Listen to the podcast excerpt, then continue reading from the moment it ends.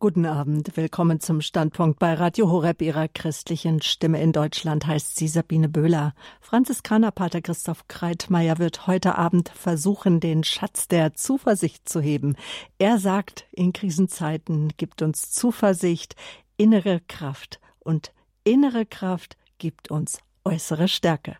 Aus dem Klinikum Ingolstadt, dem viertgrößten Krankenhaus im Süden Deutschlands in Bayern, wo Pater Christoph als Klinikgeistlicher und Seelsorger wirkt und auch lebt. Von dort ist er uns jetzt zugeschaltet. Pater Christoph, guten Abend.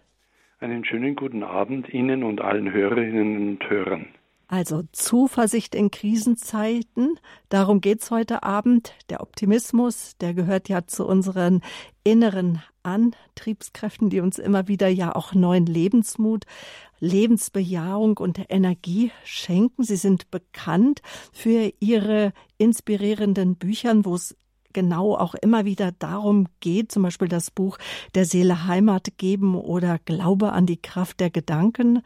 Seit mehr als 15 Jahren beschäftigen Sie sich in Ihren Büchern und Vorträgen ja intensiv mit Themen christlicher Spiritualität und der menschlichen Seele. Sie haben neben Theologie auch Sozialpädagogik studiert. Ausgebildet sind Sie unter anderem in Logotherapie nach Viktor Frankl und in personenzentrierter Gesprächsführung nach Rogers. Jahrelang waren Sie als Sie sind Franziskaner in der oberfränkischen Kloster 14 Heiligen bei Bad Staffelstein. Liebe Zuhörer, vielleicht waren Sie schon mal da. Eine wirklich atemberaubende Kirche, intensiv, auch spirituell sehr intensiv zu erleben.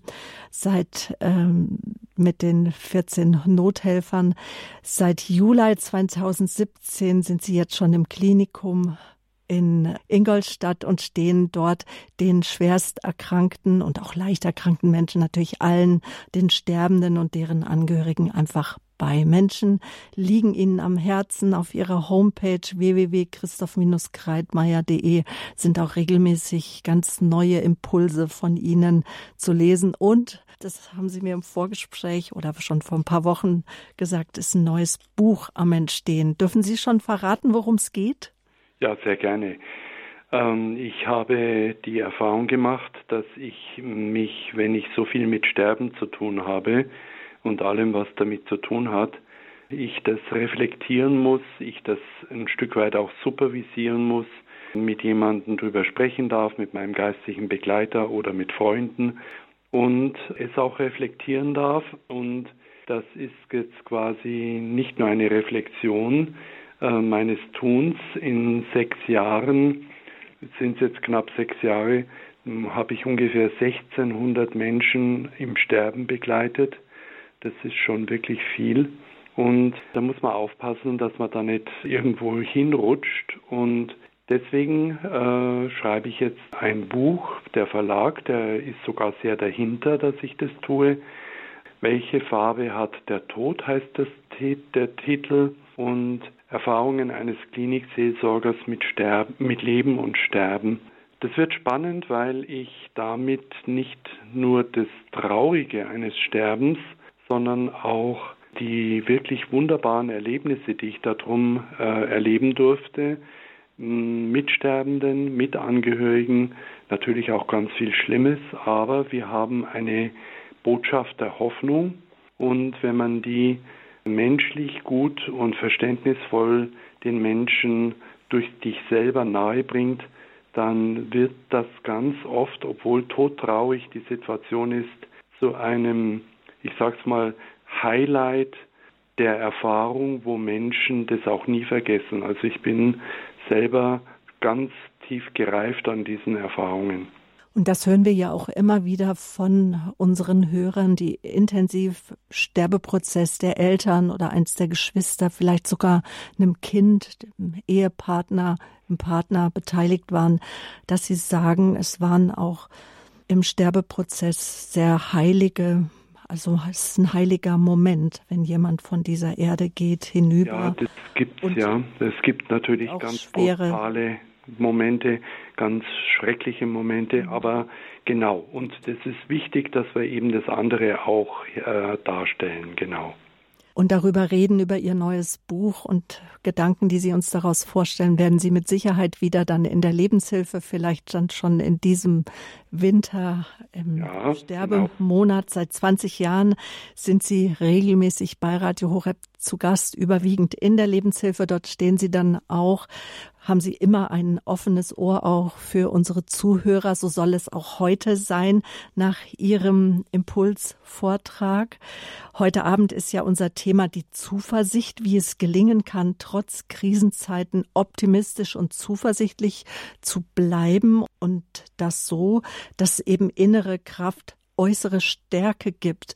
Und ähm, so erlaube ich mir erstmal erstmal Sie persönlich zu fragen, woher bekommen Sie bei all den negativen, bei all den unzähligen Negativschlagzeilen der letzten Jahre und auch von jedem Tag, wenn ich nur an dieses Busunglück jetzt in Hamburg denke, wenn, woher bekommen Sie innere Kraft für Ihren Alltag und jetzt sogar für die, das Schreiben Ihres neuen Buches? Ja, das ist eine ganz wichtige Frage, die ich an jeden Einzelnen weitergebe. Die Frage der Frau Böhler gilt uns allen. Ich kann von mir sagen, dass ich mich da entwickle und mich auch zunehmend schütze. Also ich habe mir angewöhnt, man könnte sagen, das ist unverantwortlich, aber ich glaube nicht, dass es das ist. Ich habe mir angewöhnt, nicht mehr 15 oder 20 Mal die Nachrichten am Tag zu hören, sondern vielleicht drei oder viermal, aber einmal ganz, ganz richtig, meistens am Abend. Und das reicht dann auch. Ich habe in meinem Handy all diese Push-Nachrichten, die dann immer wieder irgendwas aus der Welt Schreckliches berichten, habe ich abgestellt. Also auch ganz bewusst Dinge nicht mehr an sich heranlassen. Und wenn Sie jetzt sagen, ein Busunglück in Hamburg oder eine schwere Katastrophe in der Türkei, oder das und das. Wissen Sie, Frau Böhler, durch die Medien, das ist der Fluch der Medien, die, die Medien haben auch einen großen Segen, wie wir durch Radio Horeb sehen. Der Fluch der Medien ist, wir bekommen aus jedem Winkel der Welt die Nachrichten geliefert. Wenn ich das jetzt alles nicht wüsste, dann würde ich es auch nicht an mich heranlassen. Und das muss man sich bewusst vor Augen halten, dass ich also nicht alles, was ich höre, in mein Tiefes hineinlasse. Solche schweren Katastrophen wie die Erdbebenkatastrophe und andere Dinge, die lasse ich an mich heran, gebe sie aber gleich weiter an den lieben Gott, der muss das bitte regeln und den Menschen Hilfe geben. Aber Sie verstehen, glaube ich, was ich sagen will. Nicht alles an sich heranlassen, denn das macht krank. Das ist das eine. Das zweite ist, ich lebe hier in der Nähe vom Klinikum, würde gerne ein bisschen weiter weg sein, weil ich immer in diesem Areal des Klinikums bin. Aber das hat den Vorteil, dass ich relativ schnell unterirdisch mhm. bei den Kranken sein kann. Und da muss ich auch innerlich Abstand nehmen. Ich bin gern in der Stille und äh, in so einem Krankenhaus geht es heiß her den ganzen Tag. Wenn ich in meiner Wohnung bin, dann bin ich gern in der Stille oder höre bewusst klassische Musik. Das Schreiben gibt mir Kraft. Ich darf, ich muss auch jede Woche predigen und mache das immer wie immer noch nach 35 Jahren immer noch neu. Also ziehe das nicht aus irgendwelchen Schubladen, sondern sehe das als geistlichen Prozess an. Langer Rede, kurzer Sinn. Ich schütze mich vor allzu negativen Gedanken, wichtige oder negativen Nachrichten, wichtige Dinge gebe ich gleich an Gott weiter und ich nähere meine Seele mit Positivem. Und mehr darüber, wie die Seele auch zu schützen ist und wie wir ihr Heimat geben, ist tatsächlich in Ihrem Buch der Seele eine Heimat geben, spirituelle Impulse für ein gutes Leben und auch sicherlich, um immer wieder Kraft zu haben für das, was auf Sie zukommt, gerade Ihnen als Klinikseelsorger, da verlangt man ab, dass sie immer empathisch sind, dass sie eine gewisse Stärke, eine Hoffnung, Vertrauen sind da gefragte Eigenschaften. Aber wie gehen Sie dennoch mit den Belastungen des Klinikalltags um? Jetzt haben wir schon gehört, mhm, eins ja. davon ist der Prozess, dass Sie schreiben. Mhm. Das neue dass Buch. ich Abstand nehme, dass mhm. ich bewusst auch hier in meiner Wohnung in die Stille gehe, dass ich alleine oder mit Freunden gerne koche, dass ich, das stelle ich mir jetzt vor, wenn die Hörerinnen und Hörer sich das vorstellen, dass ich, kommt auf den Besuch an, wer da kommt, dass ich auch manchmal tanze und ja. ja, genau. Und dass ich mir mal ein gutes Bad gönne, also eine Badewanne. Das kann ich aber nur, wenn ich äh, frei habe, weil sonst kommt ja ein Ruf und dann muss ich aus der Badewanne raus und solche Sachen. Aber ganz wichtig, was Sie sagen, das stimmt. Von einem Klinikseelsorger wird eine Grundhaltung erwartet und die muss er auch wirklich liefern. Also es kann nicht angehen, dass er zu den Kranken geht und gar nicht zuhört, sondern irgendwas vom Wetter erzählt. Also das ist, braucht man nicht. Oder von seinen Dingen erzählt. Das ist der zweite Fehler, sondern dass er wirklich zuhört. Und heute habe ich, jetzt plaudere ich aus dem Nähkästchen, ich habe eine gute Bekannte, die sagt immer, Christoph, ich muss dich ermahnen, du solltest, wenn du von schweren Gängen zurückkehrst, zuerst wieder in die Kapelle gehen und das dem Herrgott zurückgeben. Das vergesse ich manchmal und das büße ich. Und so war es heute. Heute habe ich das nicht vor, dem, vor den äh, Krankenbesuchen gemacht, also auch am Sonntag mache ich das, sondern da habe ich es vergessen und zack war ich in den verschiedenen Krankenzimmern und wurde bombardiert mit den schrecklichsten Geschichten. Will ich jetzt gar nicht erzählen. Äh, und dann habe ich gemerkt, oh, ich bin nicht äh, dafür bereit und habe mich dann innerlich quasi, während die Frau erzählt hat, innerlich geschützt. Das habe ich gelernt, wie man das tut. Und habe dann gemerkt, Mann, ich muss das wieder üben, äh, denn sonst rutsche ich da in was rein und dann gehen diese schlechten Nachrichten ganz tief in mich rein und dann schadet es mir selber, dann kann ich nicht helfen. Also sich schützen lernen, aber empathisch sein, wie Sie sagen, aber auch humorvoll. Also es äh, gibt Situationen, wo es gar nicht lustig ist und Humor ist, wenn man trotzdem lacht. Zuversicht in Krisenzeiten, unser Thema heute, so ist der Standpunkt überschrieben, innere Kraft, gibt äußere Stärke und das brauchen wir, ob nun in unserer kleinen Welt zu Hause, in der Beziehung, in Beziehung mit Menschen, Nachbarn, Arbeit im Privaten, in der Pfarrei, wo immer wir engagiert sind oder einfach nur, wenn wir schon älter sind, im Seniorenheim, wo immer wir sind. Es braucht immer wieder diese innere Kraft. Und was da Kraftquellen sind und was so ihre Erfahrungen sind, da wollen Sie uns jetzt mit hineinnehmen in Ihre Tipps, die Sie auch gesammelt haben im Laufe der Jahre und die Sie ja auch immer niederschreiben und jetzt auch für uns niedergeschrieben haben und die Gedanken, die Sie uns jetzt wiedergeben werden. Und anschließend, liebe Hörerinnen und Hörer, sind, ist wieder die Hörerleitung für Sie freigeschaltet, die altbekannte Nummer 089 517 008 008. Pater Christoph, wir haben im Vorfeld gesagt, dass Sie ungefähr so Futter haben für ungefähr 40 Minuten, 45 und so ab 9 Uhr ist dann die Möglichkeit so circa, dass die Hörer anrufen können. Aber jetzt erstmal Ihre Gedanken. Genau. Ich kann das tun heute Abend. Ich bin eigentlich im Rufbereitschaft. Das heißt, es könnte jetzt normalerweise ein Ruf kommen, dann muss ich hinübergehen. Aber mein evangelischer Kollege ist bereit, das möchte ich ganz bewusst betonen, weil die katholischen ja äh, immer seltener gesät sind, mhm. ist bereit jetzt in diesen zwei Stunden für mich die Berufsbereitschaft zu machen und auch wenn ein Ruf wäre, äh, den Dienst zu übernehmen. Dafür möchte ich mich hier an dieser Stelle auch bedanken. Herzlichen Dank, ja. Was meine äh, Moderatorin, die Frau Böhler, gerade so mehrfach betont hat, finde ich sehr wichtig, denn das hat mir einiges an Hirnschmalz gekostet, äh, nämlich der Untertitel Innere Kraft gibt äußere Stärke. Also mm, wir erleben ja immer wieder, dass Menschen ausbrennen. Das sind meistens die wertvollen. Die wertvollen Menschen, die ähm, sich selbst hintanstellen, äh, und über Gebühr geben, irgendwann geht das nicht mehr. Leider auch bei vielen Geistlichen.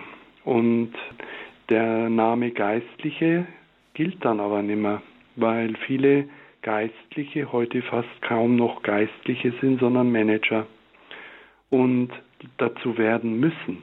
Und die geistliche Ebene ist aber die eigentliche Kraftebene.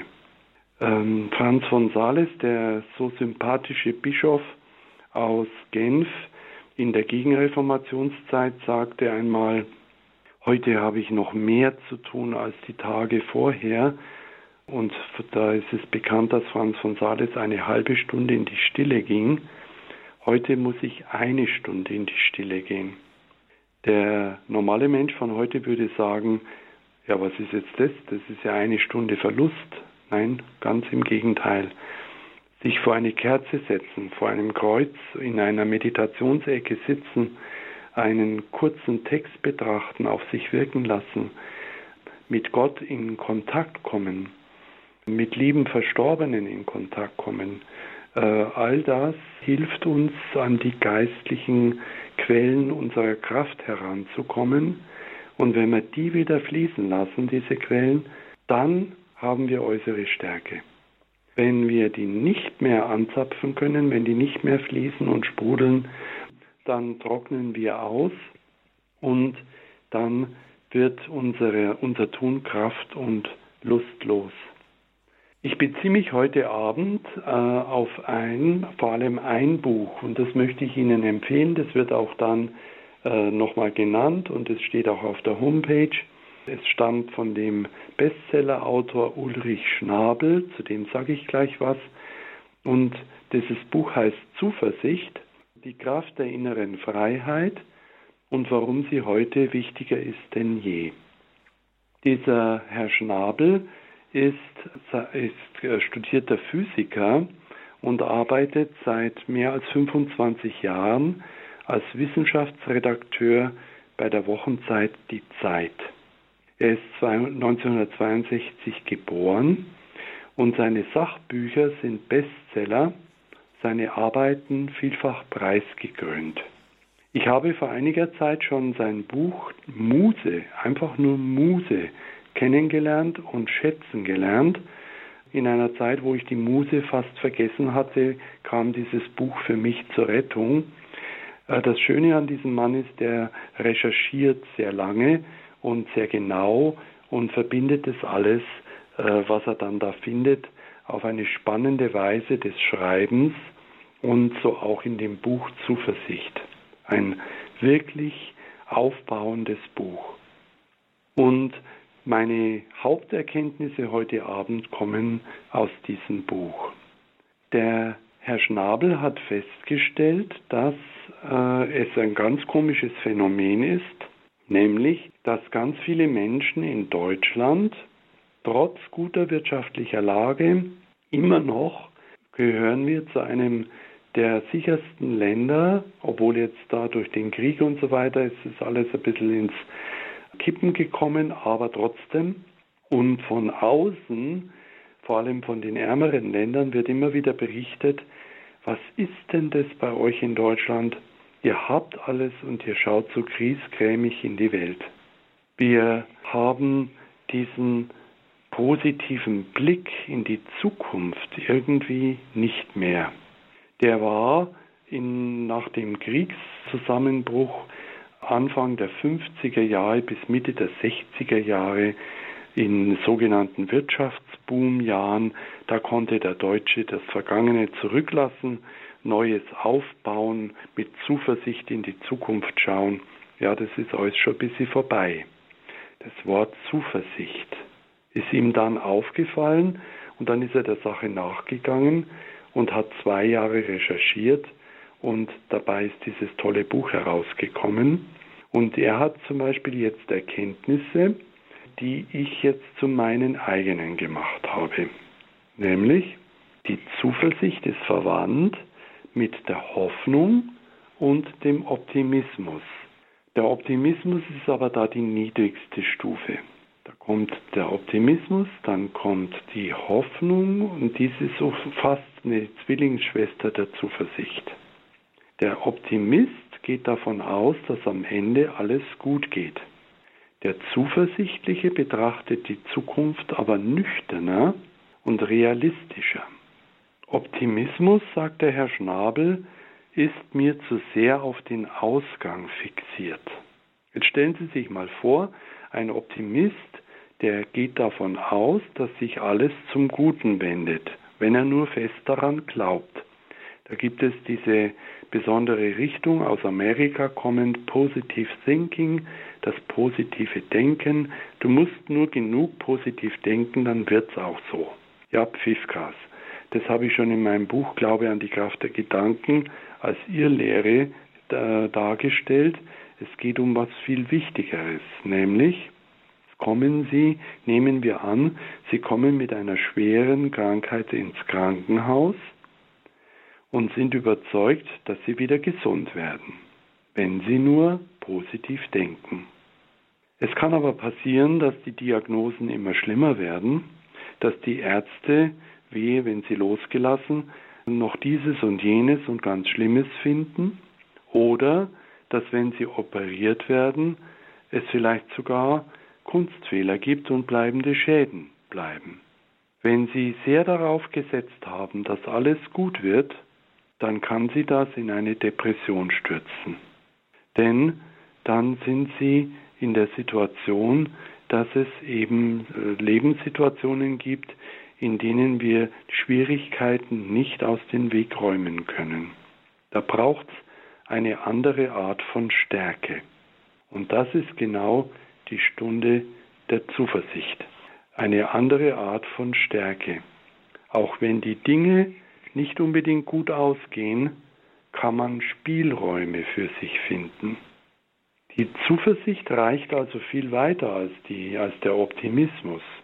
Aber die Zuversicht hat einen Mollklang, spielt nicht in Dur, sondern in Moll. Die Zuversicht ist nüchterner. Der Zuversichtliche sieht die Schwierigkeiten deutlich, während der Optimist sie eher ausblendet.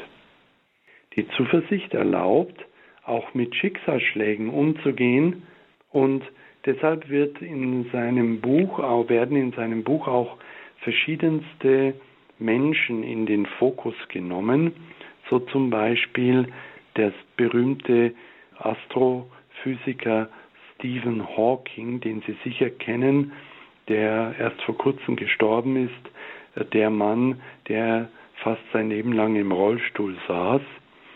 Hawking hatte mit Anfang 20 die fürchterliche Diagnose ALS bekommen und eine Nervenkrankheit, die wirklich einen Menschen aufs Schlimmste einschränkt. Und es war genauso, wie es die Ärzte ihm prophezeit haben, so kam's. An viele wären an seiner Stelle verzweifelt gewesen. Er hatte immer noch die Energie zum Weitermachen gefunden und allen Prognosen zum Trotz ist er nicht ein paar, nach ein paar Jahren gestorben, sondern er ist über 70 Jahre alt geworden und konnte sogar mit Hilfe von künstlicher Befruchtung zwei Kinder zeugen. Dieser Mann hat ganz viel auch über die Erforschung des Weltalls beigetragen. Und dieser Herr Schnabel erwähnt also noch viele andere Beispiele, welche, die ich auch sehr schätze, Nelson Mandela, Viktor Frankl und andere. Wir schauen weiter auf die Zuversicht. Die Zuversicht ist etwas, wo ich mich wo ich eine innere Haltung einnehme zu äußeren Lebensbedingungen. Man entscheidet immer selbst, was ich an mich heranlasse, was mich deprimiert. Frankl nennt das die Einstellungsmodulation. Ich kann daran verzweifeln, daran zerbrechen, ich kann gelassen und konstruktiv damit umgehen. Um in der heutigen Zeit so etwas wie Zuversicht und Gelassenheit entwickeln zu können, ist es wichtig, diese innere Freiheit in sich zu entdecken. Wir leben aber fast immer nur noch im Außen. Wir schauen immer nur noch auf die äußeren Veränderungen. Anstatt immer nur auf das Äußere zu starren, also wie zum Beispiel bin ich beliebt, habe ich Erfolg, besitze ich das neueste Handy und so weiter, sollte ich lieber nach Quellen suchen, die einem innerlich Kraft geben. In jungen Jahren spürt man viel Zuversicht. Im Alter sieht man vor allem die Schwierigkeiten. Wichtig ist es, dass man sich frühzeitig auf seine Hoffnungsquellen und auf seine Zuversichtsquellen besinnt. Dazu gleich mehr.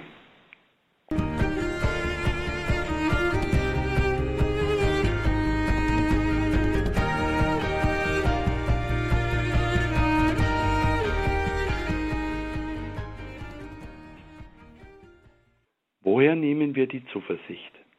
Zuversicht kommt beispielsweise aus der Überzeugung, dass das, was man tut, einen Wert hat. Zum Beispiel Nelson Mandela. Er saß für seinen Kampf gegen die Apartheid, das wissen wir schon hoffentlich noch, also das war ein Rassensystem in Südafrika, die weiße Rasse hat die, die schwarze Rasse unterdrückt. Er saß für seinen Kampf gegen diese Politik 27 Jahre im Gefängnis, davon viele Jahre in Einzelhaft. Da würden ganz viele zerbrechen. Viele Jahre konnte er nicht damit rechnen, jemals wieder freizukommen. Dennoch hatte er die ungebrochene Überzeugung, dass das, wofür er einstand, eine sinnvolle Sache ist und dass sich dieser Einsatz auch dann lohnt, wenn er womöglich für immer im Gefängnis bleiben muss. Und der Neurologe und Psychiater Viktor Emil Frankl, in dessen äh, Theorie ich ausgebildet bin, in der Logotherapie, er hat Auschwitz überlebt und hat eine ähnliche innere Stärke gehabt. Bei ihm war es nicht die Überzeugung, dass das, was man tut, einen Wert hat. Bei ihm war es die tiefe Sinnerfahrung.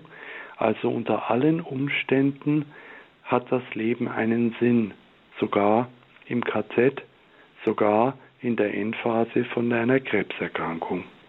Er sagte im KZ, hätten nur jene überlebt, die sich einen Lebensinhalt bewahren konnten. Ihm selbst hat zum Beispiel sein wissenschaftliches Interesse geholfen. Er wollte unbedingt ein Buch noch veröffentlichen und er sah sich selbst als Psychiater, wie er in diesem KZ leidet und hat sich das so quasi reflektiert. Auch die Liebe zu seiner Frau hat eine lebenserhaltende Kraft für ihn gehabt, die in einem ganz anderen KZ war. Es geht also oftmals nicht darum, äußerlich große Dinge zu leisten, das sollten wir uns alle mal merken. Es geht um die kleine innere Verschiebung, die damit zu tun hat, wie man auf eine Situation blickt. Und für mich ist das ein ganz wichtiger Satz des früheren ersten Präsidenten der Tschechischen Republik, Václav Havel, der von der Hoffnung sagt, und es gilt genauso für die Zuversicht, es geht nicht um die Überzeugung, dass etwas gut ausgeht, sondern um die Gewissheit, dass etwas Sinn macht, egal wie es ausgeht. Es ist also wichtig, dass wir entdecken, dass wir in, in uns etwas Tiefes haben, etwas, was uns von innen heraus Kraft gibt und Stärke. Der Optimismus, der reine Optimismus kann kontraproduktiv sein. Leute, die überoptimistisch sind, das schaffe ich auf jeden Fall, mir passiert schon nichts, rechnen zum Beispiel nicht damit, dass sie an Krebs erkranken. Sie gehen also seltener zur Vorsorge, was dazu führt, dass sie häufiger an Krebs sterben, weil er spät zu spät entdeckt wird. Unterm Strich tragen die Überoptimisten also eher einen Schaden davon. Forscher haben das auf eine schöne Formel gebracht, die wir uns alle gut merken können, nämlich mit dem Optimismus ist es ähnlich wie mit dem Rotwein. Ein Glas am Tag mag gesund sein, aber eine ganze Flasche zu trinken ist schädlich. Und das positive Denken, das aus einem Überoptimismus herauskommt, hat etwas Mitleidloses. Dieser Glaube unterstellt nämlich indirekt, dass man an Fehlschlägen selbst schuld ist, weil man ja nicht genug positiv gedacht hat. Und das ist natürlich fatal. Jemanden, der an Krebs erkrankt ist, braucht man nicht zu sagen, du musst jetzt positiv denken. Nein, so jemanden muss man in den Arm nehmen. Wir sind also mitten in dem Thema, was ist Zuversicht und was stärkt unsere Zuversicht. Wer sein Leben sinnvoll lebt, das ist eines der wichtigen Dinge, dass wir in unserem Leben einen Sinn finden. Wer sein Leben sinnvoll lebt, ist zuversichtsbevorzugt. Das heißt, dass äh, die Zuversicht und der Sinn des Lebens hängen sehr eng zusammen. Wenn man sich einer guten Sache hingibt, wenn man für etwas besonders eintritt, dann gibt das einen Sinn. Und der Sinn schenkt einem die Kraft der Zuversicht. Es ist ein Plädoyer, die Zuversicht zu finden, ein Plädoyer für eine Gelassenheit, Gelassenheit 2.0. Und dieser Herr Schnabel entdeckt dabei viele wichtige Tipps, die ich Ihnen dann noch nachher nennen möchte. Die sind in seinem Buch ganz am Ende zu finden. Jetzt wollen wir aber noch einmal genauer schauen, was denn die Zuversicht blockieren kann. Die, Blut, die Zuversicht wird blockiert durch unsere Sichtweise. Wir sind gepolt darauf, dass wir immer nur das Schwarze, das Negative sehen.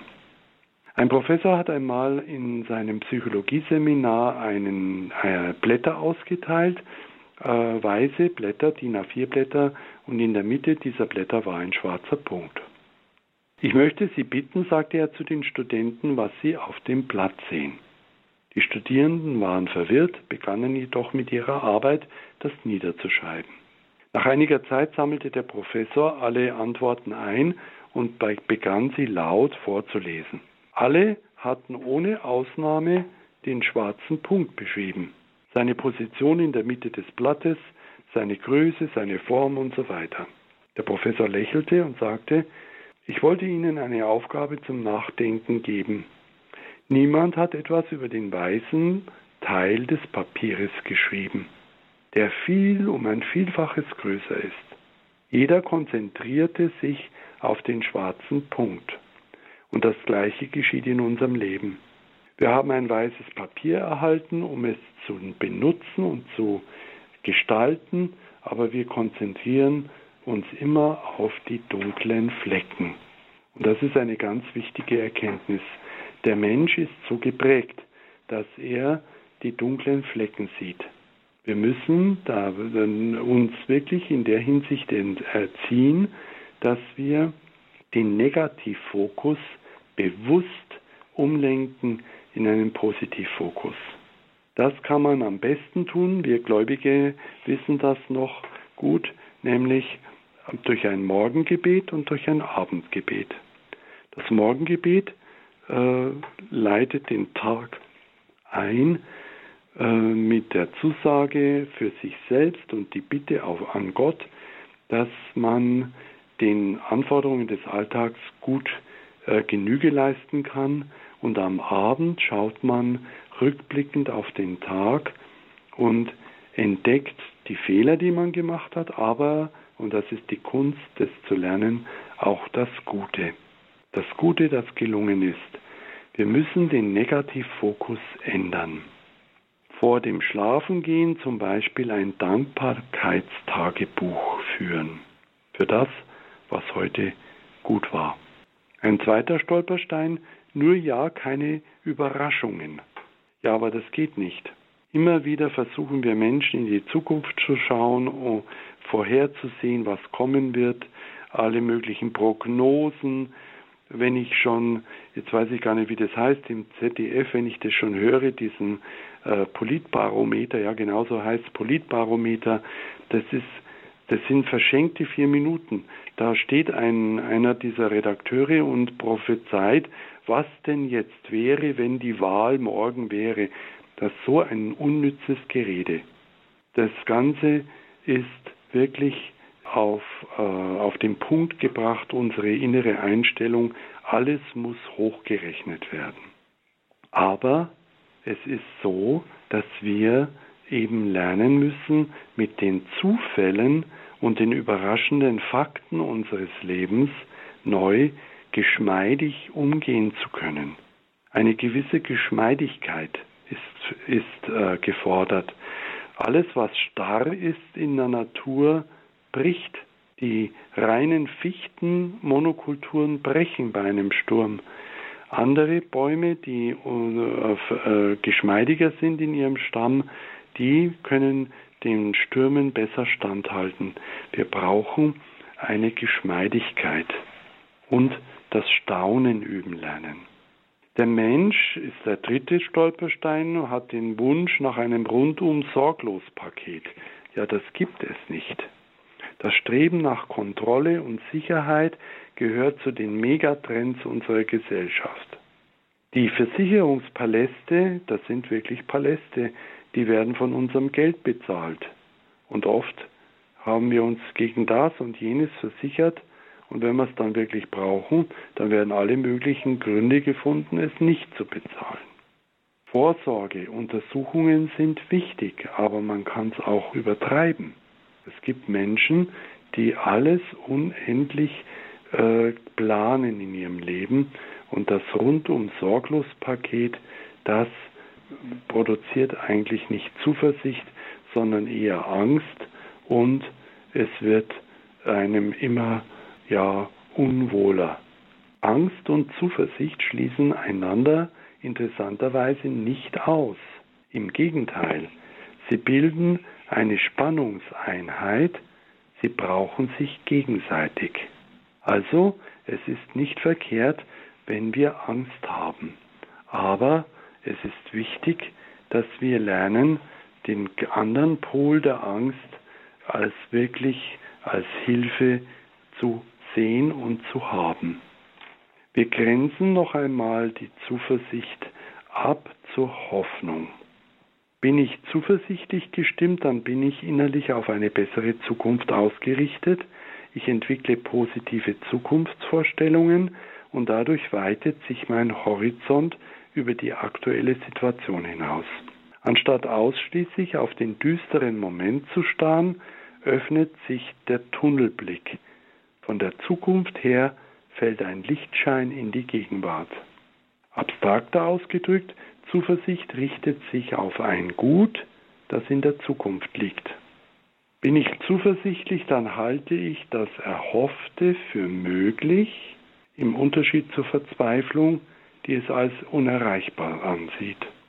Hoffen heißt nicht, dass einem Angst und Verzweiflung fremd sind, denn zum einen ist die Hoffnung hellsichtig für das Schwierige und das Leidvolle, zum anderen keimt Hoffnung aber gerade dort auf, wo unsere leichtfüßige Unbeschwertheit ins Stocken gerät.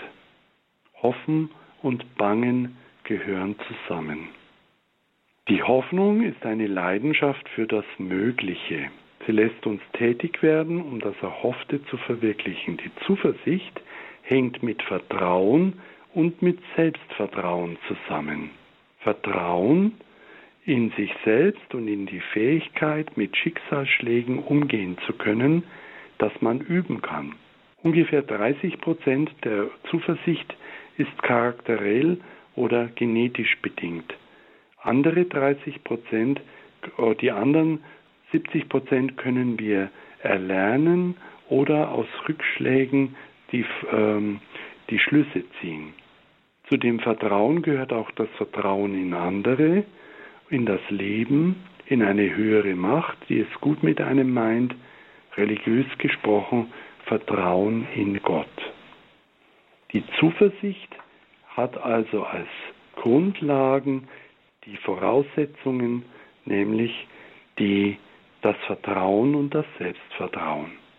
Die Vorteile der Zuversicht sind, wir bekommen eine größere Stärke. Der Zuversichtliche entwickelt eine Resilienz, eine innere Stärke, seelische Stärke, Schicksalsschläge leichter und schneller zu überwinden und den Lebensmut nicht zu verlieren.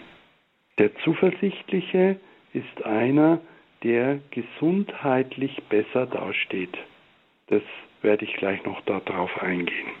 Und die positive Sichtweise sorgt dafür, dass Zuversichtliche im Durchschnitt ein größeres soziales Netzwerk haben als Menschen, die negativ aufs Leben schauen.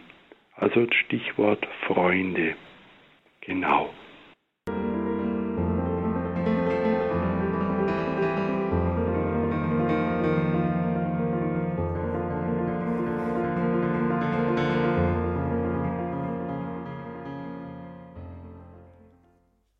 Willkommen im Standpunkt heißt sie Sabine Böhler. Schön, dass Sie eingeschaltet haben. Pater Christoph Kreitmeier, Klinik, Seelsorger, Autor und Lebensberater ist unser Gast. Das Thema heute Abend Zuversicht in Krisenzeiten. Innere Kraft gibt äußere Stärke. Ja, Zuversicht ist mit Optimismus, Hoffnung und Vertrauen verwandt. So hat er uns jetzt eben schon nahegebracht. Der Optimismus ja gehört zu unserer inneren Antriebskräften, die uns ja immer wieder neuen Lebensmut, Lebensbejahung und Energie schenken. Und was bekommen wir durch Zuversicht und Hoffnung, Vertrauen, nämlich innere Stärke, dass wir standhalten können. Und wie wir diese innere Stärke halten können, und erhalten die Zuversicht. Darum wird es jetzt gehen im letzten Teil seines Vortrags. Und dann, liebe Hörerinnen und Hörer, können Sie auch anrufen, mit Pater Christoph sich austauschen, ins Gespräch kommen. Die Nummer 089 517 008 008. Pater Christoph, bitte, Sie haben das Wort. Ja, ich habe jetzt das Buch, von dem ich die ganze Zeit spreche. Ich habe natürlich noch andere Quellen die eben auch dann auf der Homepage genannt werden, habe ich das Buch von Herrn Ulrich Schnabel Zuversicht, die Kraft der inneren Freiheit und warum sie heute wichtiger ist denn je, ganz hinten aufgeschlagen und das dürfte in seinem Sinne sein, dass ich seine zehn Tipps, die sogenannten zuversichtlichen zehn, Ihnen weitergebe. Natürlich verkürzt. Ich kann Ihnen nur empfehlen, sich dieses Buch zu besorgen. Ich nenne sie mal, die zehn Punkte, und dann be beschreibe ich sie näher. Erstens, erholen Sie sich. Zweitens, kommen Sie in Bewegung. Drittens, weiten Sie den Blick. Viertens, nicht erschrecken, shit happens. Fünftens, zünden Sie ein Licht an. Sechstens, Mut zur Hoffnung. Siebtens, vermeiden Sie den Eibuckel, das erkläre ich gleich. Achtens, fördern Sie die Resonanz. Neuntens folgen Sie dem Sinn und zehntens geben Sie etwas weiter. Und zu guter Letzt natürlich, das ist dann Punkt 11, kultivieren Sie Ihren Humor. Zum letzten gleich vorgegriffen, ich habe vor sechs Jahren hier begonnen, musste dann in, dieser, in diesen sechs Jahren selber, als Krankenhausseelsorger musste in diesen sechs Jahren selber durch schwere Krankheiten gehen, wirklich schwere und sehr schwere aber habe, ich bin irgendwie unverwüstlich und, und dann kam auch noch die Corona-Zeit im Krankenhaus besonders schwierig, äh, wo auch sehr viele Menschen gestorben sind. Aber ich war immer bekannt als der, als der Pfarrer, der lächelnd durch die Gänge geht. In einem Haus, wo es gar nichts zu lächeln gibt. Jetzt ist es einfach seit fast drei Jahren schwieriger mit dieser Maske, da sieht man kein Lächeln mehr in den Gesichtern, aber wenn ich in einem konkreten äh, Patientengespräch sind, äh, bin, dann kann man meine Augen lächeln sehen. Humor ist eine Kraft, die uns Schweres besser ertragen lässt. Zum ersten Punkt erholen Sie sich. Wer erschöpft und ausgebrannt ist, neigt immer mehr, und das sieht man ihm dann auch an, einer düsteren Weltsicht. Ich kenne Pfarrer, die in ihrem Pfarrhaus leben und machen kein Licht mehr an. Man meint, es ist da drin tote Hose in diesem Haus, weil sie entweder es äh, Angst davor haben, dass irgendjemand sie dann anruft oder was, oder weil sie selber immer mehr sich in eine düstere Weltsicht zurückziehen. Die erste Sofortmaßnahme gegen depressive Stimmungen lautet, gönnen Sie sich eine Pause. Geben Sie Körper und Geist Zeit zur Regeneration. Wer erholt ist, blickt entspannter in die Welt und sieht Dinge bereits positiver. Zweitens kommen Sie in Bewegung. Das habe ich in meinem Buch Glaube an die Kraft der Gedanken beschrieben, dass die Bewegung ganz, ganz entscheidend ist. Geist und Körper sind nicht getrennt und eine trübe Stimmung kann oft durch Bewegung und vor allem durch eine bewusst aufrechte Körperhaltung verändert werden. Gehen Sie spazieren, joggen, tanzen, was immer Sie mögen. Es ist wichtig, dass dem Trübsinn, dass Sie nicht auf Ihrem Trübsinn sitzen bleiben. Und genauso wichtig ist es, Ihren Geist in Bewegung zu bringen, durch Musik, vielleicht sogar selbst musizieren, durch Kunst, durch Literatur, ein gutes Gespräch mit Freunden und so weiter. Drittens weiten Sie Ihren Blick. Wir haben die fatale Angewohnheit, wie ich vorher schon sagte, dass wir uns auf die Defizite konzentrieren, auf das Negative. Das, was uns fehlt, was andere uns voraus haben, was generell in der Welt im Argen liegt. Positives hingegen nehmen wir als selbstverständlich und zu schnell wahr.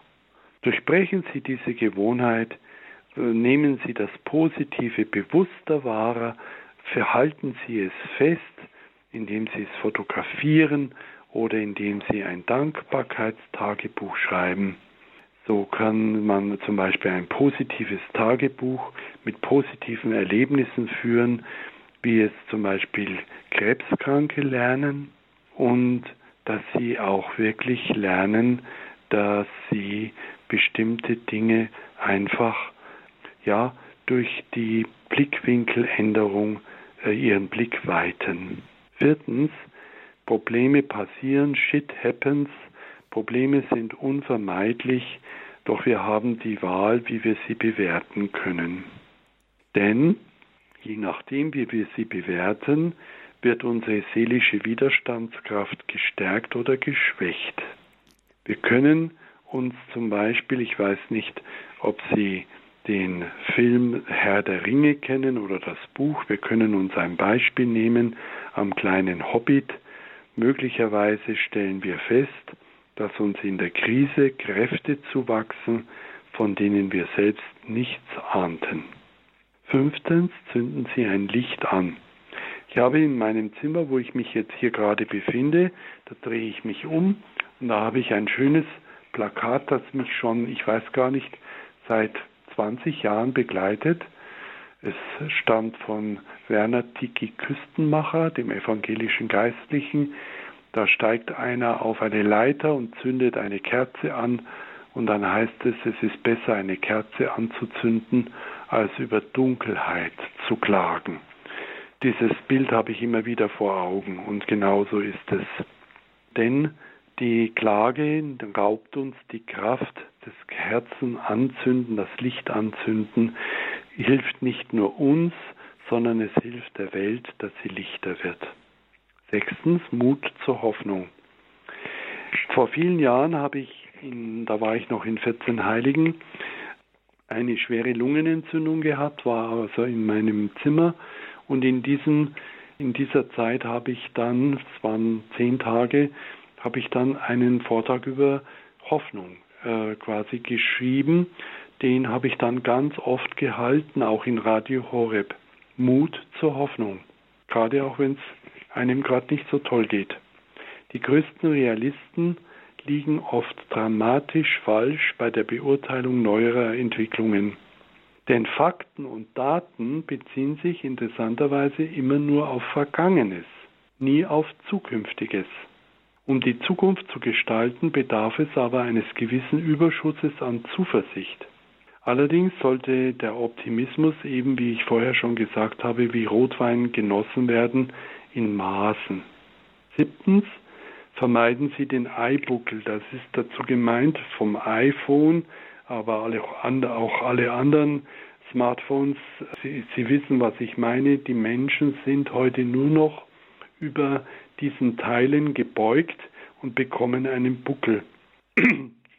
Nicht nur das, die Physiotherapeuten können ein Lied davon singen, wie verspannt die Menschen sind und welches verzerrtes Bild von der Welt sie haben.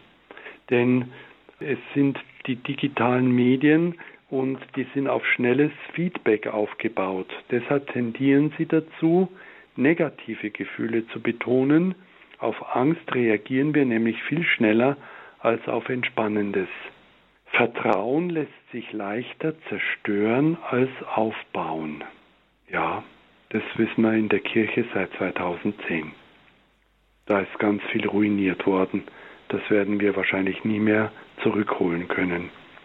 Und genau so arbeitet auch die Medienwelt. Wir ruinieren nicht nur unseren Blick, unseren geistigen Blick, sondern auch unsere Körperhaltung. Achtens fördern sie die Resonanz. Ein ganz wichtiger Soziologe, Hartmut Rosa, hat ein äh, wichtiges Buch geschrieben, Demokratie braucht Religion. Und da bringt er zum Beispiel eben die Grundidee der Resonanz ins Spiel. Wir brauchen viel wichtiger als materielle Sicherheiten gute Freunde, Aktivitäten, mit, in denen wir das Gefühl haben, dass wir innerlich zu Hause sind. Es kommt ja nicht von ungefähr, dass die bayerische Vorabendsendung Da Horm ist Da Horm seit Jahren erfolgreich läuft. Der Mensch braucht ein Dahorn. Wir brauchen eine Verbundenheit mit der Natur, die Liebe zu anderen Menschen, zur Kunst, zur Musik, zur Dichtung. Oder, wie es der Stephen Hawking gemacht hat, zur Astrophysik. Pflegen Sie Ihre Resonanzquellen, also das, was Sie in eine Resonanz bringt, Natur, Musik, Dichtung, Freunde. Denn in der Not werden diese zu einem wichtigsten Haltepunkt. Neuntens, folgen Sie dem Sinn. Ich bin ein Sinnjünger. Seit ich weiß gar nicht wie lange bin ich schon auf den Spuren des Sinns, weil ich äh, selber äh, eben aufgrund einer schweren, äh, eines schweren Unfalls mit 17 Jahren in eine tiefe Sinnkrise kam und da auf der, seit diesem Zeitpunkt eben darüber das Nachdenken anfing. Das hat sicherlich auch den Grund gehabt, warum ich geistiger geworden bin. Dem Sinn folgen hat mich zu Frankel gebracht, hat mich zu Frau Dr. Lukas gebracht und zu den Ausbildungen. Mein Wichtigstes in meinem Leben ist, dass ich etwas finde, was immer wieder den Sinn transportiert. Wer sein Tun als sinnvoll erlebt, und das ist ja wohl im Krankenhaus ganz wohl der Fall, hat schon gewonnen, egal wie es ausgeht. Wer ein Warum zu leben hat, erträgt fast jedes Wie. Und zehntens geben Sie etwas weiter. Wer nur um die eigene Person kreist, wie werde ich glücklicher, wie werde ich gesünder, wie werde ich erfolgreicher, verstrickt sich in immer tiefer in Sorgen und Selbstmitleid. Handeln Sie lieber wie ein Arzt, der auch das Wohl der anderen im Blick hat und so im Notfall handlungsfähig bleibt. Auf diese Weise können Sie die Erfahrung der sogenannten Generativität machen oder wie Nelson Mandela es erlebt hat, die Kraft der großen Sache erleben. Wir müssen etwas weitergeben, das dann wirklich nicht nur das Leben anderer erhält und bereichert, sondern auch unser eigenes.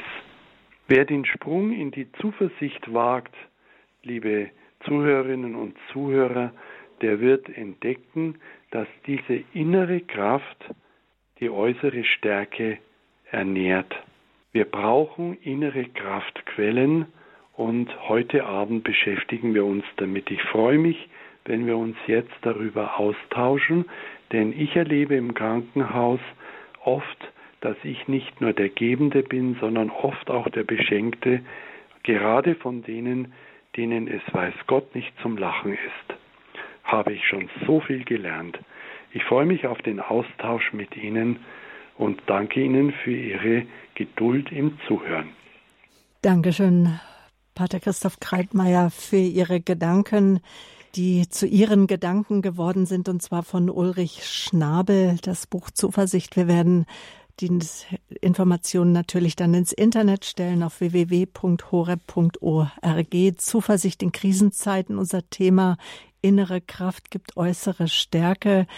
Sie können jetzt anrufen, liebe Hörerinnen und Hörer. Die Hörer, das Hörertelefon ist freigeschaltet. Gabriele Lemm-Feldges, unsere langjährige ehrenamtliche Mitarbeiterin, ist in der Regie, nimmt ihre Anrufe entgegen. Die Nummer 089 517 008 008.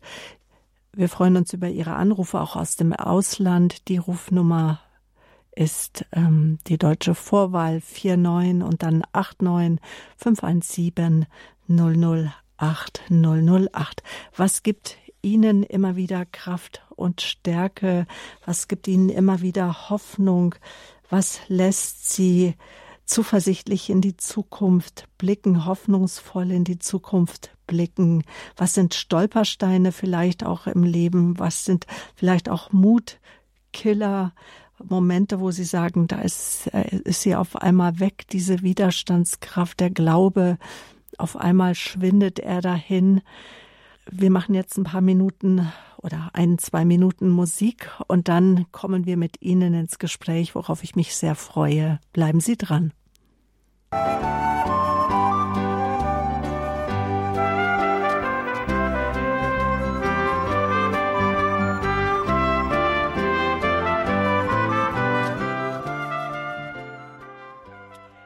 Sie können anrufen im Standpunkt hier bei Radio Horeb. Leben mit Gott, Ihre christliche Stimme in Deutschland. Wenn Sie zum ersten Mal anrufen, liebe Zuhörer, dann hören Sie eine Bandansage, die weist Sie lediglich auf unsere Datenschutzbestimmungen von Radio Horeb hin. Lassen Sie sich davon nicht beunruhigen. Bleiben Sie dran. Es entstehen Ihnen keine Kosten, wenn Sie die unter der 089 517 008 008 anrufen. Und diese Nummer hat gewählt. Herr Schenk, Sie kommen aus dem Ruhrgebiet. Woher denn genau? Aus Oberhausen. Aus Oberhausen. Dann Grüße nach Oberhausen und willkommen im Standpunkt. Hallo. Danke, Frau Röhler. Ja, recht schönen guten Abend. Äh, schönen Dank für den tollen Beitrag, Herr Kreitmeier. Ich bin auch Sozialpädagoge, davon höre ich Sie auch sehr gerne. Es geht mir darum, Sie hatten in einem Punkt vor etwa zehn Minuten gesagt, dass die Angst äh, irgendwie auch äh, ein Partner äh, für die Zuversicht sein könnte. Habe ich das irgendwie falsch verstanden? Ja, Was ist Ihre Frage? Angst, weil die Angst ist für mich also ein sehr negativer Faktor. Ja, genau. Und, sogar ins Teuflische hinein. Mhm, ja. Also das, da, da möchte ich Sie einladen, auch wenn Sie schon fortgeschrittenen Alters sind, indem ich Ihrer Stimme dass Sie noch hinzulernen, die Angst ist nicht nur das, was Sie jetzt gerade benannt haben. Die Angst haben wir nicht umsonst mitbekommen in, in unserem ganzen Schöpfungsprogramm, sondern die Angst hat uns immer auch vor vielem bewahrt. Nur wenn sie einen, einen Selbstläufer wird, dann kann sie eben äh, krankhaft werden oder ja noch mehr als das. Das stimmt. Mhm. Aber die Angst ist ein wichtiger Gegenpol zur Zuversicht. Sie, die Zuversicht ist eben nicht dieser reine äh, lila, blass, blaue, naive Optimismus, der dann, Entschuldigung, auf die Schnauze fällt, sondern die Angst macht die Zuversicht äh, vorsichtiger und äh, lässt sie die Realitäten prüfen. Dankeschön, dass Sie darauf uns nochmal angesprochen haben. Ganz wichtiger Punkt, das einfach zu verstehen. Danke. Frau Lang, Sie rufen uns aus Freistadt an. Guten Abend. Ja, guten Abend, Frau Böhler und Pater Christoph Kreitmeier. Der Pater Christoph Kreitmeier hat schon hier in Freistadt vor 20 Jahren ungefähr Fastenpredigt mal gehalten, weiß er genau. das noch? Ganz genau. Ja, was? Vor 20 Jahren, das wissen Sie noch. Respekt. Ja, ja, doch. äh, Bara Christoph, Sie haben gemeint, also es stimmt ja auch, wir Deutschen sind immer so, ja, schauertrist rein, sind mhm. überängstlich und müssen natürlich, meinen natürlich, wir müssen uns überall abversichern und sonst was. Mhm. Das stimmt. Also da muss ich Ihnen, ich muss Ihnen überall zustimmen. Nur ist mir dann der Gedanke gekommen, und zwar aus dem Grund, meine Schwiegertochter, die ist Polin und die hat dann einmal, auch einmal erwähnt, ja, also in Deutschland sind die Leute ja so dumm und verbrauchen ihr Geld nicht, sparen bloß fürs Alter so ungefähr. Dann habe ich gesagt, na ja, es hat aber auch den Vorteil, dass die ganzen Polen oder die polnischen Arbeitnehmer kommen können, weil sie so rüberkommen nach Deutschland, praktisch, dass sie hier jemanden gepflegt hat. Ja. Da habe ich gesagt, dadurch können die Leute auch anderen Arbeit geben. Ja. Was hat sie dann gesagt? Ja, das hat sie dann schon hingenommen. Und, und da ist mir nämlich dieser Gedanke auch gekommen. Und das hat nämlich mein Schwiegervater hat das einmal gesagt, ja, uns geht's doch so gut, wir brauchen doch auch nicht jammern. Das stimmt zum Teil. Habe ich gesagt, Opa, das stimmt. Nur wenn man mal einen Lebensstandard erreicht hat, der so hoch ist, wie mhm. unserer ist, dann muss man halt diesen Lebensstandard auch immer halten oder man will ihn ja auch halten dann. Mhm. Und der frisst halt viel Kraft und viel Energie und viel Power wahrscheinlich auch auf. Und ich denke, das ist ein wenig so eine, eine Grundart, wo immer so, was uns vielleicht angelastet wird. Auf der einen Seite äh, sind wir überall noch die Wirtschaftskraft gut und uns geht es noch sehr gut im Verhältnis. Und auf der anderen Seite aber wenn ich nichts habe, kann ich ja niemandem was geben. Das ist nicht. Mhm, ja, nicht nur das. Also danke, sehr wichtiger und guter Punkt. Äh, äh, nicht nur das, sondern der Punkt ist, die Deutschen sind die Weltmeister im Spenden. Das kommt nämlich noch dazu. Äh, es gibt kein Land, das so viel spendet wie wir. Und äh, das geht auch nur, wenn man was hat. Und das, was Sie jetzt sagen, dass man einen bestimmten Lebensstandard der wirklich einer der höchsten ist. Jetzt ein bisschen zurückgefallen jetzt. Wir sind auf äh, Ranking Platz äh, 15, soweit ich weiß. Aber das geht bis zu 400. Also da sind wir schon ganz, ganz schön weit oben.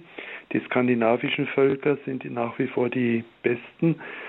Äh, lange Rede, kurzer Sinn. Genau das ist der Punkt, den schreibt auch der Herr Schnabel am Anfang seines Buches. Ähm, das, genau wie Sie sagen, äh, das kostet sehr viel Kraft. Jetzt kommt die Angst hinzu, das zu verlieren und die Angst ist realistisch. Wie können wir diesen Standard erhalten, wenn uns alles Mögliche wegbricht? Die ganze Energie, äh, die sehr billig war, äh, Deutschland war bekannt als das Land mit den günstigsten Lebensmittelpreisen. Ja, das ist auch vorbei. Und eines das Hauptrückgrat der deutschen Industrie die Autoindustrie ist am kaputtgehen. Also die Frage wird schon sein, wie können wir diesen Standard halten? Und das macht den Leuten griesgrämige Gesichter, das stimmt schon.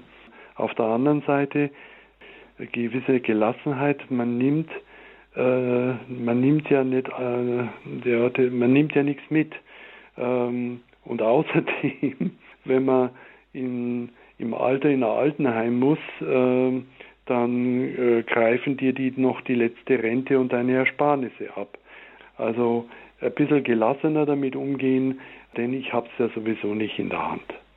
Frau Lange, schöne Grüße in die Oberpfalz nach Freistadt.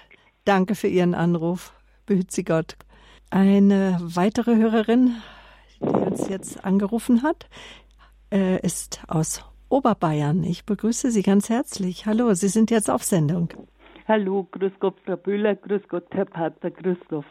Ich wollte Ihnen ganz, ich möchte Ihnen ganz herzlich danken für diesen echt tollen Vortrag, der mir jetzt so viel gebracht hat und der mich auch in, in äh, etlichen äh, Sachen bestätigt hat, weil das mit der Zuversicht, das gibt mir eigentlich immer nahe und vor allem nach dem Vater Unser. Und ich finde das immer gar nicht schön, wenn manche Priester das auslassen und gleich denn dein ist das Reich beten, weil das Gebet gefällt mir so gut, damit wir voll Zuversicht das Kommen unseres Herrn Jesus Christus erwarten.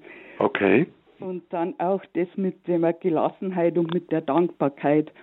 Und ich bin jetzt wieder raus aus der Depression. Ich war ich bin zu Beginn von der Corona-Zeit in Depression gefallen und dann habe ich immer wieder Zeiten, bin ich wieder hochgekommen und dann wieder in Depression und so weiter.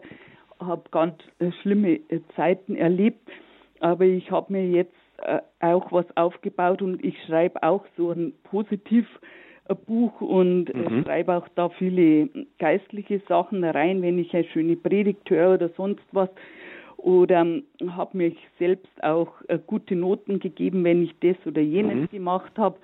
Und ähm, das tut mir auch sehr gut. Und dann spiele ich in der Früh jetzt immer Flöte. Mhm. Und weil ich einen, einen Enkelsohn jetzt auch habe mit einem halben Jahr. Und dann habe ich mir jetzt ein Buch mit Kinderlieder gekauft und ja, dann spiele ich halt die Kinderlieder und das Klasse. tut mir einfach so gut, weil Sie ja gesagt haben von der Musik und so weiter. Mhm. Und jetzt wollte ich nur fragen, wie kann ich an diesen Sachen dann dranbleiben, dass ich nicht wieder über kurz oder lang so ganz plötzlich in eine Depression verfalle. Mhm. Da ist mir halt dann das gekommen, ich hätte die Sünde wieder den Heiligen Geist oder sonst mhm. was und äh, das war dann alles so aussichtslos, dass ich dann in so ein tiefes Loch gefallen mhm. bin. Also danke. Äh, ich möchte als erstes mal Ihnen Danke sagen, dass Sie jetzt anrufen, denn Sie machen äh, mit dem, was Sie jetzt gerade so schön äh, wirklich aus, aus Ihrem Leben erzählen, ganz vielen anderen Hoffnung. Das möchte ich Ihnen mal rückmelden. Ich möchte Ihnen auch rückmelden, mit meinen geschulten Ohren höre ich eine gefestigte Stimme. Sie sind wirklich durch Tiefen gegangen, die jemand, der die Depression nicht kennt, gar nicht versteht. Und sie sind daraus äh, wieder herausgekrabbelt und herausgeholt. Sie haben sich ganz tolle, und die haben sie jetzt sogar weitergegeben, ganz tolle Methoden angeeignet, wie sie da was dagegen äh, stemmen können. Und jetzt Ihre Frage. Also als allererstes möchte ich Sie bitten, äh, das ist keine Sündig wider den Heiligen Geist. Depression ist eine Krankheit. Das, da bitte von, von Religiosität bitte trennen, denn das Ganze werden gläubige und nichtgläubige Menschen krank. Das ist eine Krankheit und die äh, bedarf einer langwierigen Behandlung verschiedenster Art. Aber es ist wie bei einem Muskel. Es kann sein, dass ihr, sagen wir mal, der Oberarmmuskel, wenn Sie den nicht trainieren, dass der wieder schlaff wird. Sie kennen das, wenn man sich einen Arm gebrochen hat und der dann drei Wochen im Gips ist, dann äh, kommt der Arm wieder raus und denkt man, was ist denn das für Stangerl? Das ist ja gar nicht mein Arm der muss dann wieder trainiert werden. Und so ist es mit unseren Seelenkräften auch. Es kann sein, dass sie die äh, Depression wieder ereilt, dass die wieder kommt. Aber sie haben ihr Buch, sie wissen, was sie tun können, sie wissen, was ihnen geholfen hat und sie können jetzt, solange es ihnen gut geht, ihre Seelenmuskeln trainieren. Und wir beten für Sie für ein gutes Training auf jeden ja, genau. Fall. Dankeschön. Vergelt's Gott. Dankeschön. Auf Wiederhören. Auf Wiederhören. Auf Wiederhören. Auf Wiederhören, Herr Pater.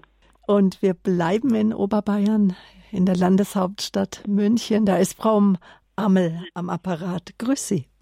Grüß Gott. Ja, ich möchte auch erstmal danken für den wunderbaren Vortrag. Und ähm, Herr Kreitmeier war mir natürlich schon ein Begriff, weil ich auch die Ausbildung habe in Logotherapie. Ah ja und äh, Existenzanalyse.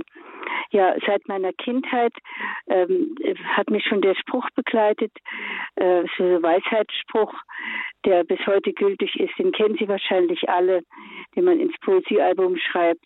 Willst du glücklich sein im Leben, trage bei zu anderem Glück, denn die Freude, die wir geben, kehrt ins eigene Herz zurück. Ja. Das wäre ja auch Punkt 10, was Sie genannt haben, ja. nicht? Also, dass ja. man das weitergibt. Und dann, ähm, finde ich, haben wir so wunderbare Texte in den Gotteslob, im katholischen Gotteslob. Und da ist eines meiner Lieblingslieder, wer nur den lieben Gott lässt walten. Und da passt die fünfte Strophe eigentlich wunderbar zu Ihrem Vortrag. Sing, bet und geh auf Gottes Wegen. Verricht das Deine nur getreu und trau des Himmels reichen Segen so wird er bei dir wohnen neu. Denn welcher seine Zuversicht auf Gott setzt, den verlässt er nicht. Sie haben mein Lieblingsgottesloblied. Ja, ihr es auch. Und Sie haben heute nochmal so schön jetzt analysiert, was Zuversicht ist. Und dafür wollte ich danken. Jetzt äh, danke ich Ihnen und ich wollte Ihnen sagen, äh, wenn Sie dann mal genau schauen, wer diese Melodie und wer diesen Text von dem Lied geschrieben hat und das einmal ein bisschen googeln, dann werden Sie sich wundern, Und auch das andere Lied, wer nur den lieben Gott lässt walten, das ist nämlich ähnlich aufgebaut. Und wenn Sie da mal nachforschen, dann werden Sie sich wundern, was das für Leute waren, die der Gryphius, glaube ich, und der Gropius, oder ich weiß es nicht mehr genau, was die durchmachen mussten in ihrem Leben. Und die schreiben solche Musik.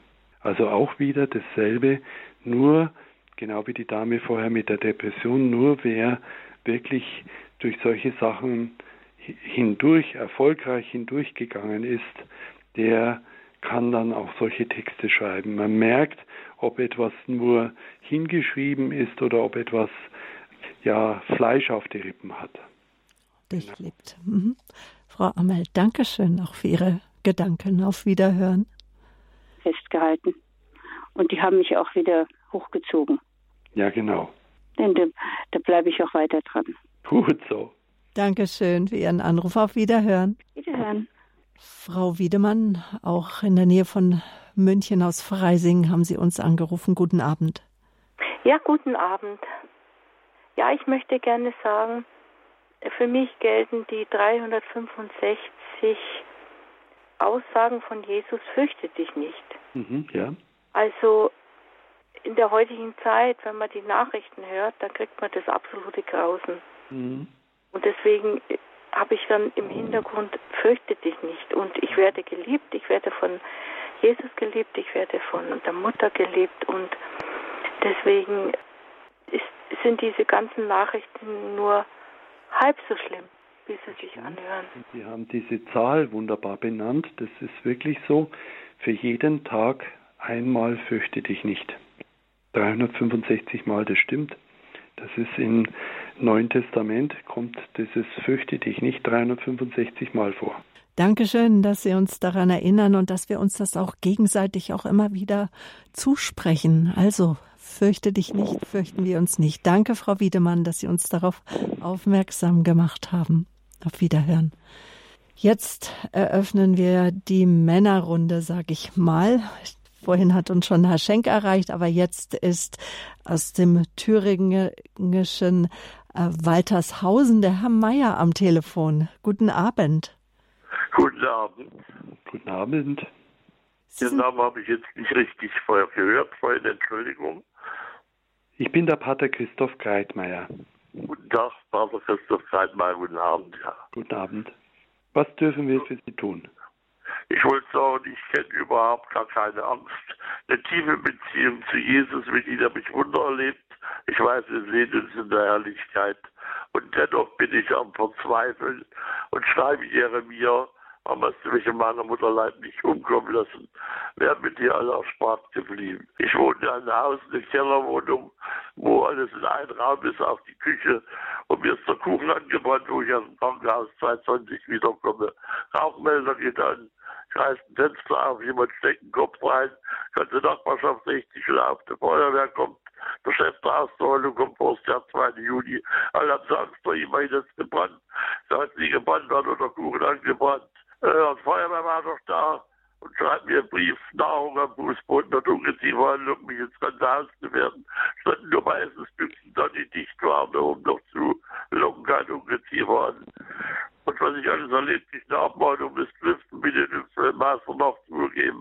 Um 10 ist alles aus oder mit Kopfhörern. Lock und hoch, ich bin schwer krank, ohne schwer krank gehen sie noch ein letztes Ja. Also das, das ist wirklich ein ganz schlimmes Paket, was Sie da jetzt in der Kürze dargestellt haben. Da könnten Sie wahrscheinlich noch viel mehr erzählen.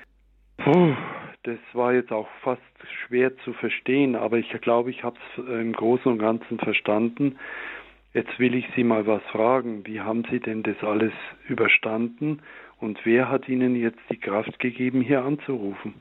Ja, ich habe ja immer noch Kraft, obwohl ich ja Stabsmutter wäre mit seinen Augen und Kohldampf. Früher bin ich um vier, fünf aus dem Bett gekommen, das Leben noch ein Leben war. Mhm. Also Sie haben die Kraft und meine woher, Kraft. und woher kommt die? Ich weiß es nicht. Ich, zuerst meine Kraft, ich habe mich gefragt, warum alle Krankheiten sind abends im Kalenderblatt. Okay, Aber also- Paulus habe ich seine Krankheiten auch nicht weggenommen, dass er nicht abnimmt von den anderen. Okay, wenn man, wenn man also nicht weiß, woher die Kraft kommt, Sie haben am Anfang gesagt, Sie glauben da, äh, ganz fest an Jesus, dann bitte ich Sie, dass Sie einfach den Jesus danken dafür, dass Sie diese Kraft haben. Und ich danke Ihnen für Ihren Anruf. Und wir beten dafür auch immer wieder, wenn wir in der Gehörergemeinschaft auch im Gebet verbunden sind, ob es nur morgens der Rosenkranz ist oder auch die Gebetszeiten, Gott hört dein Gebet wie Mittwochabend oder auch heute Abend, dann sind sie auf jeden Fall ganz fest eingeschlossen in diesem Gebet und dass wir uns gegenseitig auch kräftigen durch das Miteinander verbunden sein in Jesus Christus. Alles Gute für Sie. Ich möchte, möchte noch was dazu sagen. Entschuldigung, Frau Böhler. Mhm. Ähm, ich wünsche dem Herrn ganz fest und mit tiefer Liebe in seine Kellerwohnung, das habe ich verstanden, äh, in seine Kellerwohnung, die so klein ist, dieses Licht, von der die Frau Böhler gerade gesprochen hat. Und ich möchte Ihnen, Sie hören wahrscheinlich noch zu am Telefon oder am Radio, ich möchte Ihnen erzählen von einer fast 94-jährigen Frau, die jetzt auch noch zuhört, obwohl das schon über ihre Schlafenszeit ist. Es ist meine noch einzig lebende Tante, Tante Gertrud in Eichstätt, die heute Abend mich jetzt mal endlich live erlebt und meine Tante Gertrud ist äh, fast zwischen 93 und 94 Jahre alt. Sie ist fast oder eigentlich ist sie blind und sie bewegt sich fast nur noch in ihrer Wohnung. Manchmal, äh, sie geht jeden Tag mit einem Stock, den Weg kennt sie auswendig, Früher war es der Eichstätter Dom, jetzt in die Schutzengelkirche. Und ich möchte Ihnen einfach sagen, Sie halten an Jesus fest, meine Tante tut das auch. Und auch wenn man äh, ganz alt geworden ist oder wenn man in so einer verzweifelten Situation wie sie ist, der Jesus, der schenkt uns Licht in unsere Dunkelheit. Meine Tante könnte das bestätigen. Ich wünsche Ihnen viel Kraft in Ihrer Wohnung. Alles Gute in den Freistaat Thüringen nach Waltershausen. Behüt Sie Gott, Herr Meier. Sie sind unser letzter Hörer, mit dem wir heute Abend hier im Standpunkt sprechen können. Zuversicht in Krisenzeiten. Das Thema innere Kraft gibt äußere Stärke mit Pater Christoph Kreitmeier. Und jetzt mit Ihnen aus München rufen Sie uns an. Herr Bentling, guten Abend. Ja, guten Abend, Frau Böhler. Guten Abend, Pater Kreitmeier und einen schönen guten Abend, liebe Hörerinnen und Hörer. Ich habe vor zehn Jahren ein persönliches Schicksal erleiden müssen und ich habe dann unterschiedliche Exerzitien besucht, in unterschiedlichen Exerzitienhäusern. Und das hat mir sehr viel Kraft gegeben. Und da war in einem Seminar, das war in, im Haus St. Rupert in Traunstein, da hieß das Thema, aus der Tiefe her rufe ich zu dir. Und da war in einem Nebensatz, und das war das Erstaunliche, das Seminar war dann auch sehr gut, aber das, der Nebensatz ist mir hängen geblieben. Und zwar, da hieß es, wenn ich mal zum Herrn dann komme und dass der Herr doch dann nicht zu mir sagen möge, ja, lieber Klaus, nicht deine Sünde war zu groß, sondern deine Freude war zu klein. Das ist mir hängen geblieben und das hat mir sehr viel Kraft wieder gegeben, mhm. dass der Herr doch nicht schaut auf meine Sünde in erster Linie, sondern ja auf die Freude, die ich habe am Herrn und die Begeisterung an ihm und an Jesus und ähm, das hat mich so hochgezogen dann auch und mhm. ähm, wollte ich einfach jetzt rüberbringen, dass der Herr doch, ähm, dass wir wissen, ähm, wir sind gewollt, ja, kein Kind des Zufalls, keine Laune der Natur, wie es ein Lied so schön heißt. Ja, ja sondern wir, wir sind echt geliebt vom, vom Herrn und ähm, dass wir in all dem, was kommt, ihn ähm, an die Seite nehmen und mit ihm gehen, immer wieder aufstehen, steh auf und geh, so wie es ja. äh, äh, zu Elia ja auch gesagt ja, genau. wurde. Äh, das, sonst ist der Weg noch zu weit und du schaffst es nicht. Also das also, wollte ich an alle mitgeben, Mut haben, Sachen, die kann man im Laufe der Zeit besser tragen lernen. Sehr gut. Herzlichen Dank für diesen guten Rat aus Ihrem eigenen Leben. Ich möchte noch hinzufügen, und Sie hatten die Geistesgegenwart oder die Wahrnehmungsfähigkeit, sogar nur einen kleinen Nebensatz aus einem ganzen Exerzitium, der dann zum Angelhaken wurde, der sie nach oben gezogen hat. Also diese Achtsamkeitsfähigkeit, die wünsche ich uns allen. Und Dankeschön, dass Sie diesen Gedanken jetzt auch noch zum Abschluss der Sendung hier im Standpunkt, dass Sie den noch beigetragen haben. Herr Bendling, auch Ihnen noch einen guten Abend, eine gesegnete Nacht und einen guten Start in die Arbeitswoche. Damit, Pater Christoph, sind wir am Ende unseres Standpunktes. Zuversicht in Krisenzeiten, innere Kraft gibt äußere Stärke. Danke auch, dass Sie uns dieses Thema vorgeschlagen haben, dass Sie sich da hineingearbeitet haben. Wir bekommen gleich noch den priesterlichen Segen.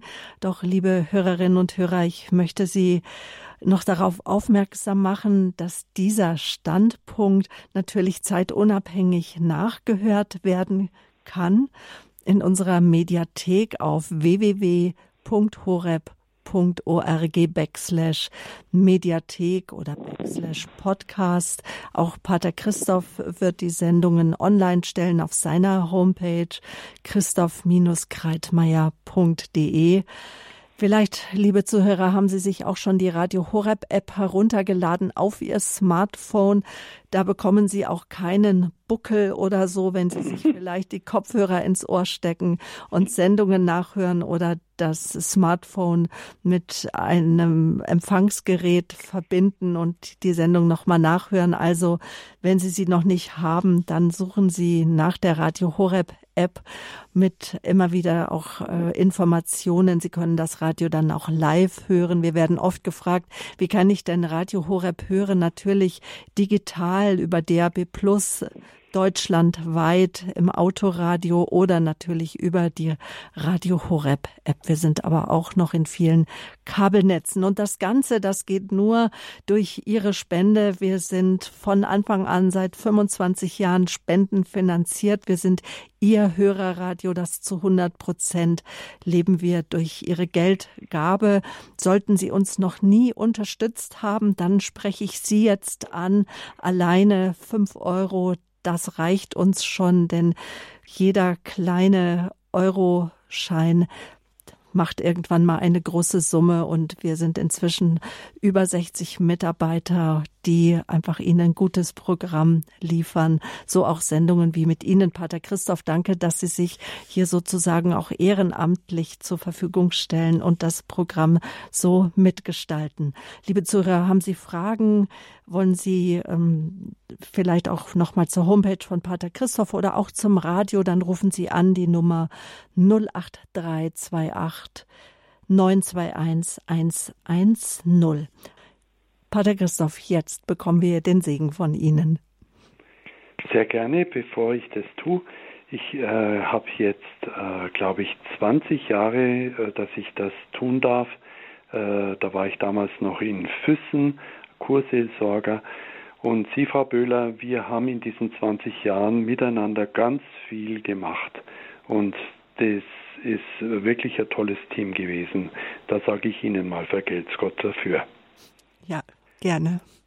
So, im Hebräerbrief im 11. Kapitel Vers 1 heißt es, der ist ja bekanntlicherweise von Paulus geschrieben, der Glaube ist eine feste Zuversicht auf das, was man hofft, und ein Nichtzweifeln an dem, was man nicht sieht.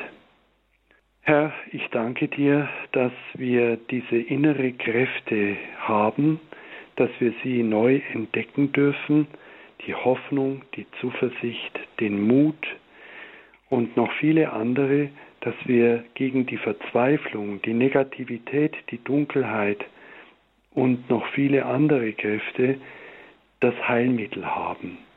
Wir müssen es nur wieder neu entdecken, danach schürfen, es heben als einen Schatz und dann unser Leben dadurch bereichern. Ich bitte dich, dass du diese so dunkel gewordene Welt in den letzten Jahren wieder von vornherein erhältst, dass du uns in dieser Zeit der Prüfung stärkst, dass du aber bitte das Schlimmste abwendest. Sei den Menschen nahe, vor allem in den Kriegsgebieten, vor allem in der Ukraine. Bewege den Aggressor zu seiner Änderung seines Verhaltens und segne uns, dass das Licht uns immer wieder von innen heraus erleuchtet, durch unseren Herrn Jesus Christus. So bitte ich dich um deinen Segen. Der Herr segne und behüte uns. Er bewahre uns vor Unglück und geschenke uns seine Nähe, seine Kraft und seinen Frieden. So segne euch der dreifaltige und liebende Gott, der Vater, der Sohn und der Heilige Geist. Amen. Amen. Danke, Pater Christoph, und damit verabschieden wir uns. Ihr Radio Horeb Team Sabine Böhler.